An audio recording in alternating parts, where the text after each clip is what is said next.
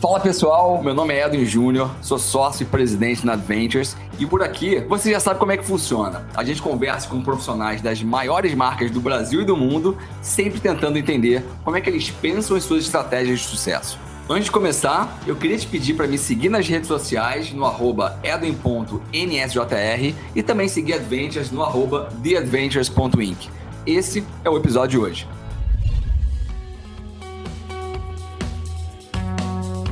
Ela já trabalha na área de marketing há quase 20 anos, já navegou pelo mundo das agências e há quase 10 anos foi para o outro lado do balcão e desde então tem feito um trabalho brilhante à frente de uma das marcas de food service mais exitosas no Brasil. Eu estou aqui hoje com a Renata Lamarco, diretora de marketing e vendas da Blooming Brands no Brasil. Tudo bom, Rê? Tudo bem, tudo ótimo. E você? Tudo ótimo, tudo ótimo também. A gente tá falando aqui um pouquinho antes da, da gravação que esse papo aqui, por mim, poderia durar duas, três horas, porque o, o mundo de alimentação, de food service, é, é uma paixão enorme, assim. Eu sempre gosto de começar aqui o papo falando um pouquinho sobre o convidado, né? É, contando um pouquinho da história e tudo mais. E, e olhando aqui um pouquinho a, a tua carreira e a tua experiência, você, pô, teve durante um bom tempo do outro lado do balcão ali, né, nas agências, e depois, há quase 10 anos, você foi para a cadeira de cliente. Então, pô, conta um pouquinho pra gente dessa transição e, e, e um, um, rápido recap aí desses teus 10 anos de carreira dentro da, da Blooming. Legal, vamos lá. Eu, eu comecei em agência, acho que no segundo ano da faculdade. Trabalhei em, em, agências pequenas, fazendo de tudo um pouco, e depois comecei na Léo Burnet, vários clientes é, grandes da Léo. Depois eu fui para a FNASCA, é, atendi é, grandes contas lá também. É, e depois eu fui para uma outra agência, que é a Creata, é, que eu atendi a conta do McDonald's por três anos. E aí eu me apaixonei pelo mercado da alimentação, assim, acho que foi incrível. É, a gente tinha um contato muito próximo, né? É, além da agência, de, uhum. estar muito próximo do negócio, por ter uma. É um varejo, né? Então a gente estava muito próximo em, em, como atuar, como que a gente podia ajudar é, para movimentar a venda e tudo mais. Então eu me apaixonei pelo negócio é, nesses três anos. É, e vi que a publicidade era uma parte super importante do negócio, mas ela era uma parte só quando você olha para o todo é, é, do negócio, eu fiquei alocada lá no escritório, enfim. Então, vivi intensamente aí esses anos, aprendi muita coisa. Aí eu fui para, eu me mudei para Chicago, fui fazer uma pós-graduação na University of Chicago de marketing mesmo, é, marketing integrado. E aí quando eu voltei surgiu essa oportunidade no Outback é, em 2013, então quase 10 anos uhum. aí. Eu já era uma eterna fã de Outback. É, o primeiro Outback que abriu, curiosamente, foi o primeiro Outback de São Paulo que abriu, foi em Alphaville e eu fui convidada para ir na inauguração. Então, assim, e, e, eu fui na inauguração e eu fui em todos os próximos finais de semana daqueles anos, tal. Então, eu tinha uma relação muito legal com a marca. E aí, aliado a essa minha experiência é, que eu tinha adorado no mercado de restaurantes, mas na, naquela ocasião mais fast food, mas enfim. É, é, eu entrei aqui, a gente tinha 42 Outbacks, hoje a gente tem mais de 150 restaurantes, três marcas, Brasil inteiro, então é muito legal olhar para trás assim e ver tudo que a gente construiu. Tá, muito legal. O papo vai ser bom porque eu, eu tenho algo em torno aí de 17 anos de alimentação, você tem 10, então, pô, quase 27 anos de experiência e muitos restaurantes abertos, né? E aí, quando a gente fala de Outback especificamente, é um super destaque, assim, quando a gente fala sobre experiência do consumidor, né? E aqui eu, eu faço uma reclamação, porque lá na minha época de faculdade, lá em 99, 2000 mais ou menos, abriu um, um Outback aqui no Rio, na Avenida das Américas. Eu não sei se é o, foi o primeiro. Não sei se foi o primeiro.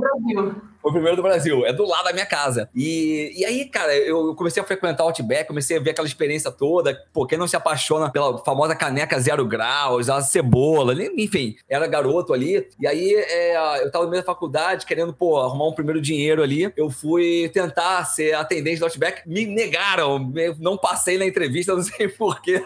E, e é um negócio que eu carrego comigo até hoje. Mas é, até tô brincando brincando aqui, mas no, no, final do dia, assim, é um padrão incrível que, que o Outback consegue. Pô, foi, foi, quando é que foi aberto aquele Outback? Você tem ideia? Foi em 90, 97, né? A gente 97. fez 25 anos ano passado. Caramba. E é engraçado, em Alphaville, muitos amigos meus trabalharam lá, então é engraçado uhum. é, você falar isso. E hoje, até hoje, a gente tem muita gente que começou lá na casinha, né? Que é como a gente uhum. chama o nosso primeiro Outback, e que tá com a gente até hoje. Então, é, A gente perdeu o seu talento, infelizmente, mas. então, depois de, de 25 anos de abertura, a experiência é a mesma, né? Se você vai para lá, o atendimento é o mesmo, o padrão é o mesmo, o padrão de, de comida é o mesmo. Então, assim, eu, eu queria que você contasse um pouquinho é, sobre isso. Como é que mantém-se é, esse padrão? Você sabe que eu já trabalhei também em alimentação e é muito difícil você manter isso, ainda mais numa rede que você tem franqueados, né? Padronização de produtos, de atendimento. Esse eu acho que é um dos maiores segredos, maiores qualidades, assim, que eu vejo da rede do Outback. Queria que você contasse um pouquinho sobre isso, as dificuldades e como é que vocês fazem acontecer, porque na cadeira de marketing eu sei que, pô, para lançar produto, para criar uma nova maneira de, de approach, você depende não só do teu time, mas, cara, de, de quem tá na ponta ali com o cliente, né? Eu acho que essa é a grande dificuldade. Não, com certeza. Eu posso criar o produto mais maravilhoso, posso fazer uma campanha linda que se a execução não tiver condizente e a experiência não for muito legal, uhum nada do que, do que foi feito valeu a pena, assim, né? Então, acho que tem uma conexão fundamental entre o que a marca fala, o que a gente cria como novos produtos, mas eu acho que é, tem, o Outback tem essa padronização como, como essência, né? Então, hoje, todas as, as unidades são próprias, né? Não tem nenhum franqueado, uhum. acho que isso é, é um grande diferencial nosso, nosso modelo de, de, de, de nosso modelo de negócio é através de sociedade, então, uhum. cada unidade tem um sócio minoritário, que é a pessoa que está lá, barriga no balcão, todos os dias, tem dor de dono, é, cuida do time como se fosse, né, assim, são 120 pessoas mais ou menos em cada restaurante, cuida de cada um, é, enfim, eles são quase que uma família, assim, é uma coisa muito legal. E o sócio, como ele, ele é beneficiado, né, pela venda daquela unidade, uhum. ele tem um, um um diferencial muito grande de, de, de, atuação, né? Então, acho que o primeiro, a primeira coisa que nos diferencia do mercado é esse modelo de sociedade, é, é ter um sócio que trabalha, ele não é um sócio investidor, ele é um sócio que está lá no dia a dia, que conhece tudo e que, de fato, tem essa dor de dono. E o segundo ponto é que a gente tem uma um, um, treinamento muito forte. E aí vai, primeiro, um treinamento muito forte de cultura, né? Eu acho que. É, porque hoje, hoje a gente tem 12 mil colaboradores. Essas pessoas são as pessoas que entregam a experiência na ponta, no dia a dia. Uhum. Então, se essas pessoas também não estiverem muito alinhadas à nossa cultura, ao nosso jeito de ser, a como atender, é, enfim, né? É, então, acho que primeiro tem essa questão de cultura. É, desde o dia que a gente começa na companhia, a gente tem um treinamento com o CEO, todos os restaurantes abrem com o dia do CEO, uma super imersão na cultura, então acho que isso é muito importante. E além disso, muitos treinamentos é, sobre a experiência, sobre os rituais Outback, porque a gente dá muita liberdade para os nossos atendentes serem eles mesmos. Uhum. Mas ao mesmo tempo, você sabe que você vai sentar e o ritual vai ser o mesmo. Você vai receber um pão quentinho, ele vai agachar, se apresentar, se apresentar pelo nome, é, enfim. Então, tem todo um ritual muito bem estabelecido, ainda que essa pessoa possa ser completamente espontânea para ser quem ela é. Então, eu acho que o modelo de negócio e a cultura e o treinamento são fundamentais para a gente conseguir garantir essa padronização é, em qualquer unidade que, que for no Brasil. Não, e, e é, é notório assim o belíssimo trabalho que vocês fazem, porque você vai em qualquer é, restaurante, qualquer marca é, do grupo de vocês, é, é praticamente a, a, uma, é a mesma experiência de maneiras diferentes. Né? Você sabe que você está dentro do mesmo grupo, apesar de você estar tá vivendo uma experiência completamente diferente. E aí, falando um pouquinho disso, né? Além do Outback, seria legal você falar um pouquinho mais daqui do grupo, né? O Abratio é um, é um que eu, eu vou bastante aqui do lado, do lado da minha casa, tem o Rio Design Barra, que, que abriu um Abratio ali, já tem um tempinho. Então, vem ganhando espaço também do Brasil Brasil, Abratio, e eu sei um pouquinho também da dificuldade de como é que é tocar negócios similares, porém diferentes. Né? É, cada um tem a sua especificidade. E conta um pouquinho pra gente como é que tá a estrutura do grupo e, e meio que a dificuldade que você tem de lidar com marcas diferentes. É, a gente tem três marcas aqui que são muito diferentes. Então, primeiro, Outback, que há 25 anos atrás acho que criou uma categoria, né? Acho que uhum. até aquele momento, eu, eu, sempre falo que é, o Outback, quando chegou é, em 97, a gente estava muito acostumado com um restaurante de bairro, uma pizzaria e tal. Uhum. E, e, aí o Outback chegou com três pilares fundamentais, assim, que acho que, é, que, que são parte da nossa essência mesmo, mas que é um atendimento super pessoal, né, extrovertido, próximo, é um ambiente que é super aconchegante e ao mesmo tempo tá, e traz toda a temática da Austrália.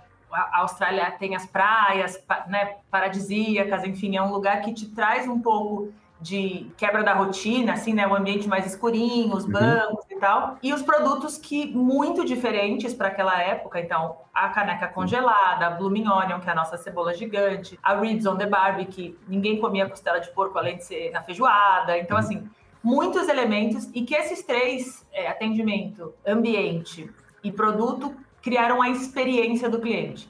Que hoje todo mundo fala de experiência de cliente, uhum. mas em 1997 ninguém falava de experiência. Então, acho que é muito legal é, isso tudo que, que o Outback conseguiu criar como um, uma categoria, né? Um, um uhum. casual dining, acho que foi é, é, muito construído a partir daí. Então, o Outback tem, tem esse, esses elementos que eu acho que a gente replicou muito bem no Abrate, né? Esses uhum. três elementos, e que com um público diferente, com uma culinária diferente, mas os dois com sabores marcantes, com pratos diferenciados, né? Então, o Abratio tem toda a linha Surf and Turf, enfim, tem as sangrias, tem vários é, pratos que são únicos, assim, né? Que a gente desenvolveu aqui, inclusive, o nosso Carbonara Bites, enfim, tem vários produtos que eles são bem diferentes, né? Do que tem aqui no Brasil. E agora, mais recentemente, o Ozzy Grill, que é uma marca que cresceu na pandemia, né? A gente, a gente uhum. criou ela na pandemia e agora ela foi para duas unidades físicas. Então, as três com públicos muito diferentes, culinárias diferentes, mas acho que os desafios são os mesmos, né? Eu acho que é, tem o desafio sempre de, de fluxo, enfim, né? Acho que a gente tem, é, e a gente, como uma área de marketing e vendas, a gente tem é, desafios comuns e a construção da marca, de como se manter uma marca relevante, de entender profundamente o cliente e uhum. sempre trazer ações, campanhas, produtos, experiências que vão superar as expectativas. Então, acho que isso a gente tem em comum, né, entre as marcas. Não, muito legal. Pô, assim, acho que um belíssimo trabalho novamente. E aí, quando a gente fala de, de Outback, é, a gente já falou aqui, né, que é referência de experiência e de vendas, né? Você vê que tá sempre cheio, né? Esse aqui das Américas, assim, desde 97, toda noite eu passo ali em frente, tá cheio. Né?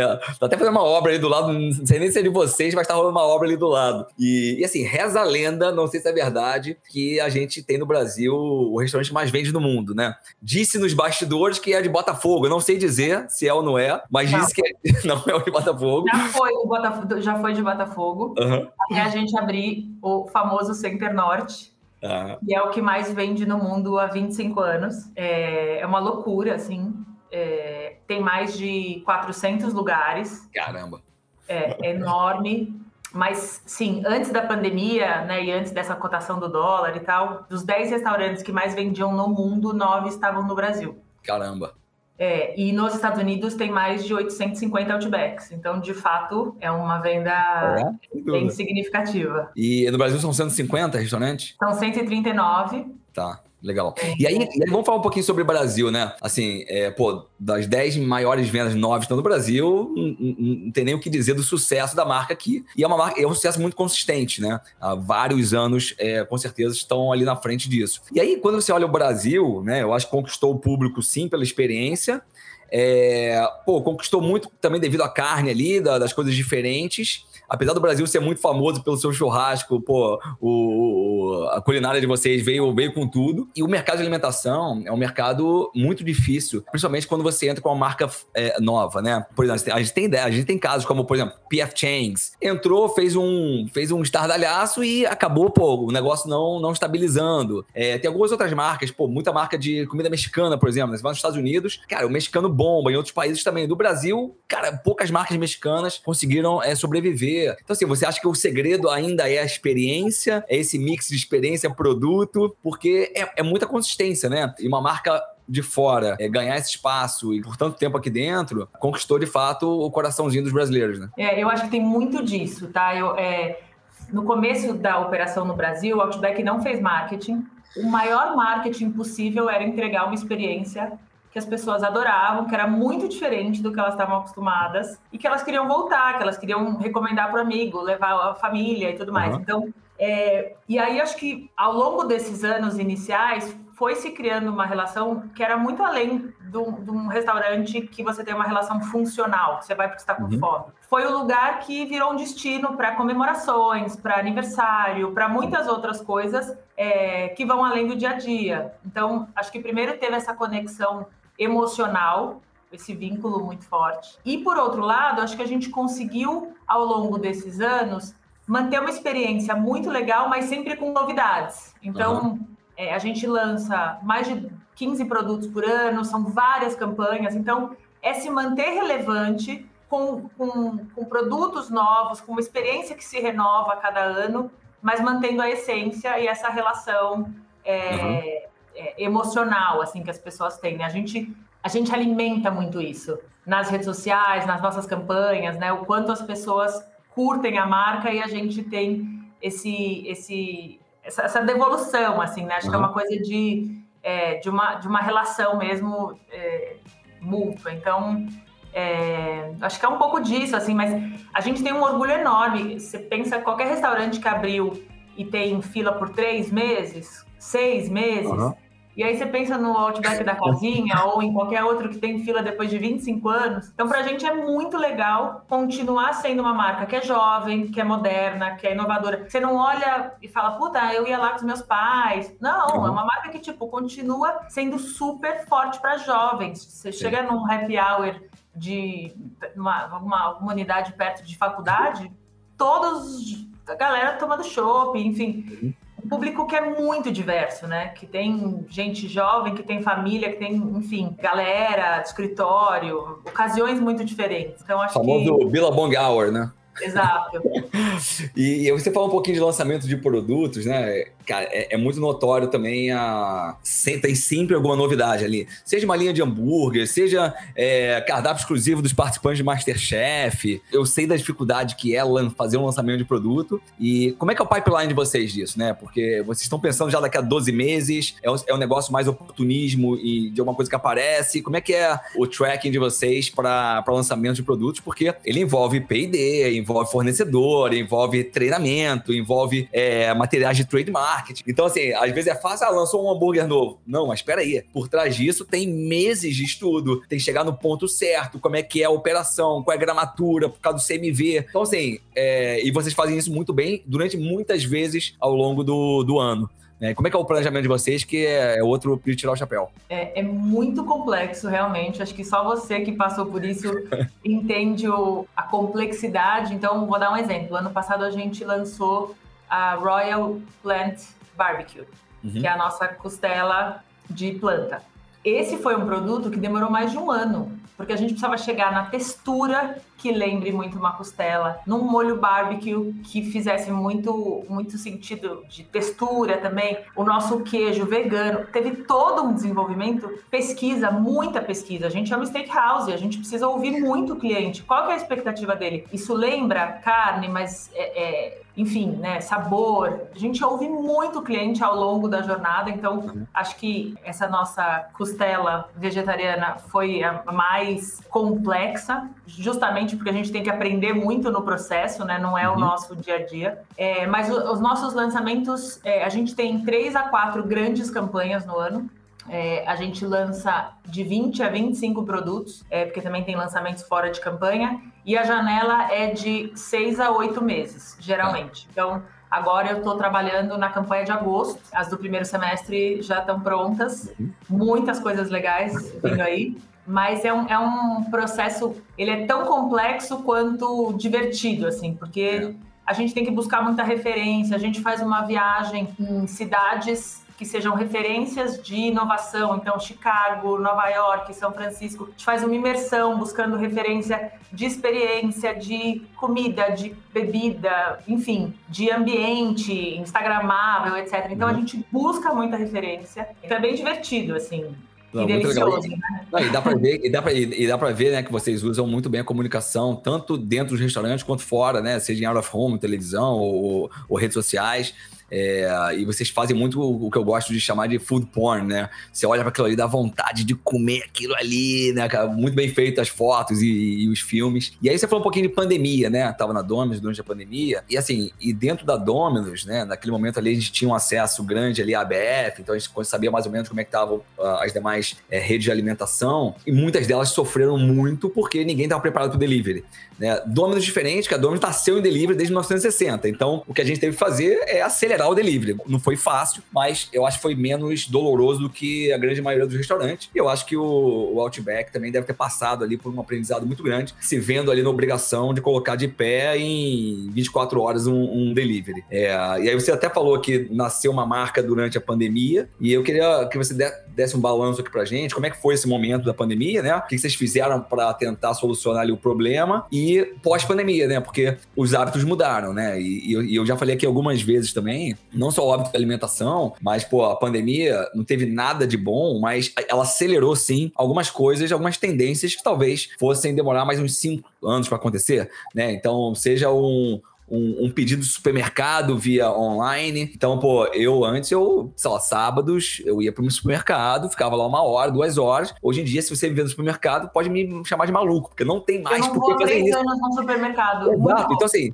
mas se não fosse a pandemia, você estaria indo no supermercado, possivelmente, ou estaria testando o negócio. Então, assim, acelerou muita coisa e certamente restaurantes como Outback, que eu não sei nem se tinha delivery antes, acho que não, tinha possivelmente nos agregadores, alguma coisa do tipo. Deveria ser pequeno mix, na pandemia deve, explodiu e agora pós-pandemia eu acho que parte do público ele, ele consome na loja e, e, agora sabe que tem opção de vocês também via delivery. Como é que foi pandemia e como é que tá pós-pandemia? Vamos lá, a gente começou o delivery em 2018, tá. então nossa, foi fundamental ter começado o delivery. A gente, a gente resistiu muito para começar o delivery porque a gente falava se eu não entrego comida, se eu entrego experiência, e daqueles três pilares que eu falei, uhum. eu não vou ter o serviço e não vou ter o ambiente, como que eu entrego experiência? E aí, ao longo de 2017, 2018, a gente fez muitos testes, e aí não sei se você já pediu Outback em casa, mas a gente criou uma experiência dada, uhum. né? Acho que é totalmente diferente do restaurante. Então, a pessoa que pede delivery, primeiro ela recebe o pãozinho quentinho, cortesia, a manteiga, uma cartinha com o próprio nome, falando: uhum. olha, abaixa um pouco a luz da sua casa para você criar um ambiente Outback. A gente fez várias playlists para você, se é casal, se é amigo, qual que é o mood aí do seu momento uhum. Outback em casa. É enfim, a gente criou várias coisas, o, growler congelado de chopp. Então a gente uhum. tinha produtos muito legais para entregar uma experiência que não fosse só comida. Então isso tá. em 2018. Em 2020 e, e aí a gente chegou no começo da pandemia, no, no início de 2020, o delivery representava 3% do nosso negócio. Uhum. Então era um negócio ainda começando e, e, aprendendo muito, né? Porque acho que diferente de pizza que viaja muito bem, etc., é. a gente tem é, um cardápio muito complexo, enfim. Então a gente é, sempre no eterno teste, aprendizado, melhora de embalagem e tudo mais. E aí em 2020, é, quando começou a pandemia, o nosso plano de 10 meses de, de de, de rollout a gente fez em 10 dias, com esse nível de treinamento que eu comentei, que é um uhum. padrão muito grande. Então foram muitas e muitas horas online com toda a equipe do escritório, com todos os restaurantes ligados e tal, para a gente conseguir é, ligar o delivery em todo, em, em, todo o Brasil. Essa era a nossa prioridade, a gente sabia que dependia disso para passar da pandemia, a gente não sabia né, se eram 15 dias, dois meses, né? A gente é, mas no final, na primeira onda, é, foram mais de 100 dias com mais de 100 restaurantes fechados. Caramba, duro. Então, o que era 3% do negócio virou 100% do negócio. Então, a gente se reinventou assim demais. Acho que primeiro aprender a é um negócio totalmente diferente. É, mesmo a performance, a gente é, é, até hoje é, a gente, o nosso parceiro exclusivo é o iFood. Tá a nossa venda toda dependia de um terceiro, né? Que ao mesmo tempo a gente não tinha o dado desse nosso cliente. Então, acho que foi um, um momento bem complexo. É, mas acho que a gente, e, e, aqui internamente a gente se dividiu muito em, em comitês, assim. Então, tinha um comitê que era um, um comitê de decisões de dia a dia, desde de vamos fechar a loja, né? A gente manteve todos os colaboradores, então acho que isso foi uma coisa super importante. Então tinha esse comitê de dia a dia, tinha um comitê de reabertura, que a gente nunca sabia quando ele ia acontecer, mas quando ele acontecesse, a experiência tinha que ser totalmente diferente. Eu não podia mais chegar perto da pessoa, me apresentar não. pelo nome, etc. De repente eu tinha um face shield, uma máscara, falava a três metros de distância. Como que isso ia impactar a experiência, né? Enfim, é, acho que toda a gente teve que repensar a experiência como um todo. E o terceiro comitê que eu que liderei foi o, o comitê de disrupção, que era o que, que vai ser o nosso negócio, é, o que, que a gente vai trazer de é, potenciais novos negócios, novas ocasiões. Então, a gente foi desde gift card no varejo, porque uhum. né, todo mundo estava comprando muito em supermercado, então a gente foi é, para o Carrefour, enfim, para vários parceiros. A gente fez muitas iniciativas, a gente testou muita coisa, a gente aprendeu muita coisa. Uhum. E um dos testes foi o Ozzy Grill. Uhum. Então a gente falou: bom, a gente tem restaurante e gente ociosos, mas eles são nossos maiores ativos. Como que a gente aproveita disso para gerar mais negócio, né? Então a gente se inspirou lá nos Estados Unidos tem a marca Ozzy Grill, mas ela não é focada em frango, ela não é nos mesmos moldes que a gente tem aqui. A gente trouxe a marca, mudou completamente visual, posicionamento, etc. E aí a gente começou um teste em São Paulo, aqui no Marketplace, testou, a gente ligou para todos os clientes que pediram, uhum. entendeu o feedback. Ah, a pimenta está um pouquinho acima, produto, né, receita mais americana. Então a gente fez vários ajustes ali. Abrimos uma no Rio, abrimos mais uma, abrimos mais uma, e aí em três meses a gente estava com 70 operações. Caramba. Saindo do restaurante, era, é a cozinha do, do restaurante. restaurante. Outback e Abrate. Então a gente usou a ociosidade das nossas cozinhas para entregar um outro produto. E ao mesmo tempo a gente usou, a gente treinou os restaurantes Outback para vender Abrate, também uhum. dentro de suas cozinhas. É uma cozinha completamente Caramba. diferente, massa, lasanha, assim, completamente diferente. Mas era isso, vamos, vamos aproveitar o que a gente tem que é espaço uhum. e gente treinada, e vamos crescer o negócio. Então, é, assim, foram vários, é, vários testes, a gente fez muita coisa, e, e acho que o mais legal é, além do aprendizado, a gente saiu muito maior da pandemia do que a gente entrou. É, acho que então, todos nós, né? É, é, não, e em número de unidades, a gente continuou crescendo 15, 16 unidades por ano, então a gente continuou expandindo e investindo no Brasil. É, então, acho que no final teve, teve benefícios importantes para o negócio. Hoje o delivery é, é 16%, né? Então, a gente conseguiu manter o valor absoluto da época uhum. de, do auge da pandemia.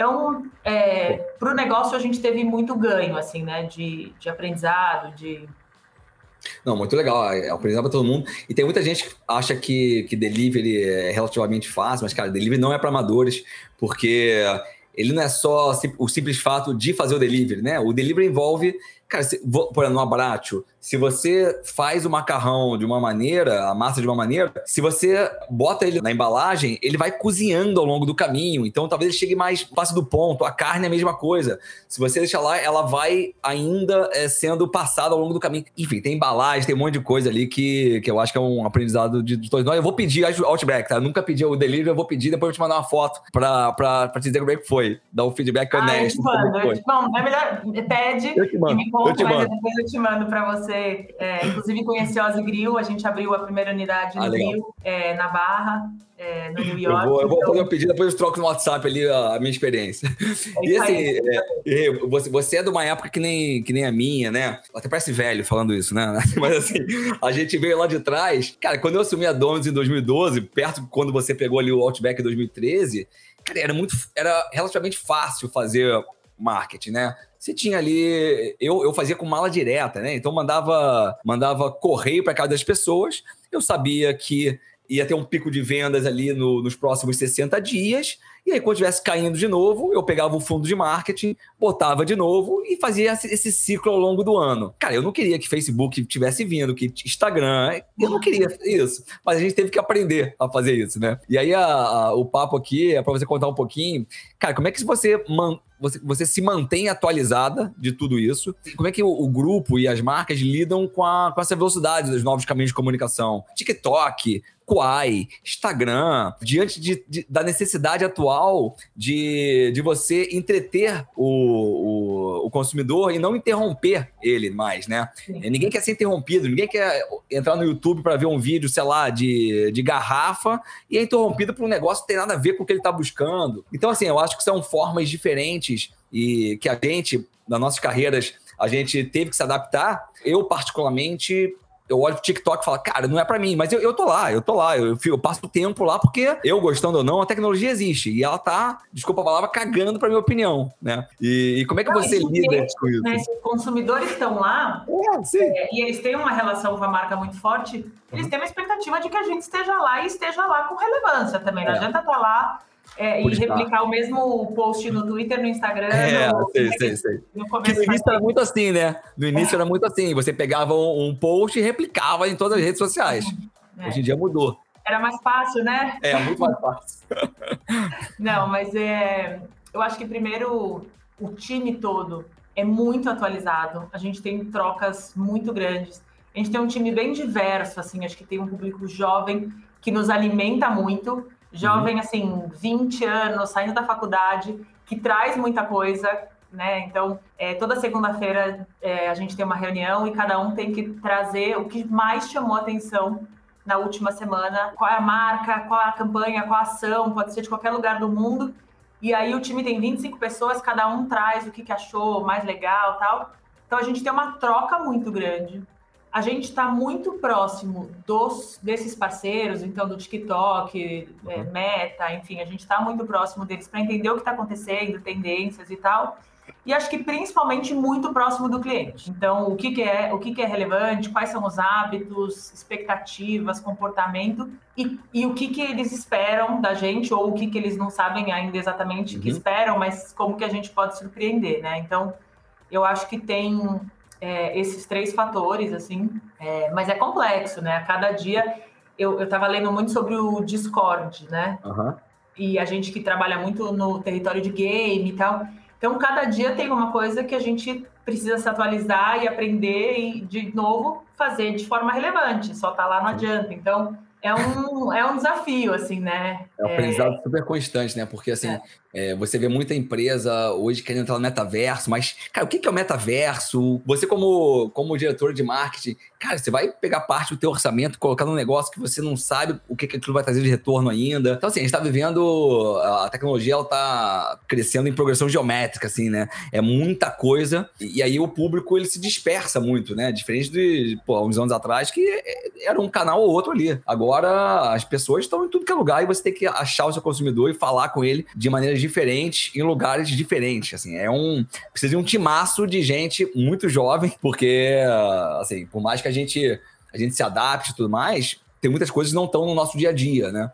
E eu tenho, eu tenho uma filha pequena de seis anos e, uh, pô, eu botei a Alexa aqui na minha casa inteira e tal, não sei o quê. E aí, assim, para mim, para minha esposa, a gente às vezes, pô, acha estranho, né, falar com a Alexa, mas minha filha de seis anos já tá, sei lá, dois, três anos nessa, ela, assim, é tudo Alexa. Ela já fala normalmente. É, é, então, assim, eu tô com aquele papo de velho, né? Mas é, é um pouco do que, do que a, a geração nova a gente tem que aprender com eles, não tem jeito. Não, mas é isso mesmo. É, você falou do metaverso. Em 2021, a gente abriu um, um Outback no Cidade Alta, né? Aquele. sim, é, GTA. GTA. É, mas eu acho que é, foi muito legal. Foi uma ação que a gente fez durante a CCXP, a gente era patrocinador e tal. E a gente abriu o restaurante lá e aí tinham vários streamers, teve fila no metaverso. Uhum. Mas acho que faz muito parte da marca testar e aprender, né? Então, uhum. É, nessa experiência que a gente teve, foi muito legal. A gente ouviu muito feedback do que, que as pessoas acharam de ter um Outback lá. Então, eu acho que faz parte testar é, uhum. coisas novas. É, e algumas vão seguir, e que bom que você foi um dos primeiros a entrar e fez legal. É, e outras, né, a gente viu muita coisa que nasceu e morreu muito rápido. Uhum. É, é, é, muita coisa nova o tempo todo, né? Então, se manter atualizado é realmente. E, e, o dinheiro é, é, um só, né? Então, então tem, é limitado, ele é limitado, né? Para investir em tudo que a gente quer. Rê, assim, papo super legal. É, pô, poderia ficar aqui horas aqui falando de alimentação, de marketing, de publicidade. Mas, pô, eu primeiro agradeço tua, tua vinda aqui no, no nosso podcast. É, pô, parar numa sexta-feira, às três da tarde, para bater um papo, eu sei que deve ser difícil. E te agradecer de novo. E, pô, é, parabéns aí por tudo que você tem construído. Eu sou fanzaço e vou fazer o meu pedido on online aqui para depois te mandar o feedback. Muito bom. Não, obrigada pelo convite. Para ser melhor, tinha que estar no momento Outback, né? A gente podia estar um pouco mais contraído, mas foi ótimo, muito bom. É, pede, faça o pedido, depois você me conta. Tá é, e acho que é isso, assim, foi super gostoso e a gente vai construindo aí. Beleza. Valeu, beijão, obrigado. Valeu, tchau, tchau. obrigada. Esse foi mais um episódio do The CMO Playbook. Espero que tenham gostado de mais uma troca de conhecimentos e experiências. E para a gente continuar conectado, não esquece de tirar aquele print do seu play desse episódio e me marcar lá no Instagram, no arroba edwin.nsjr, deixando aquelas 5 estrelas na plataforma em que você está escutando a gente. Espero você no próximo episódio.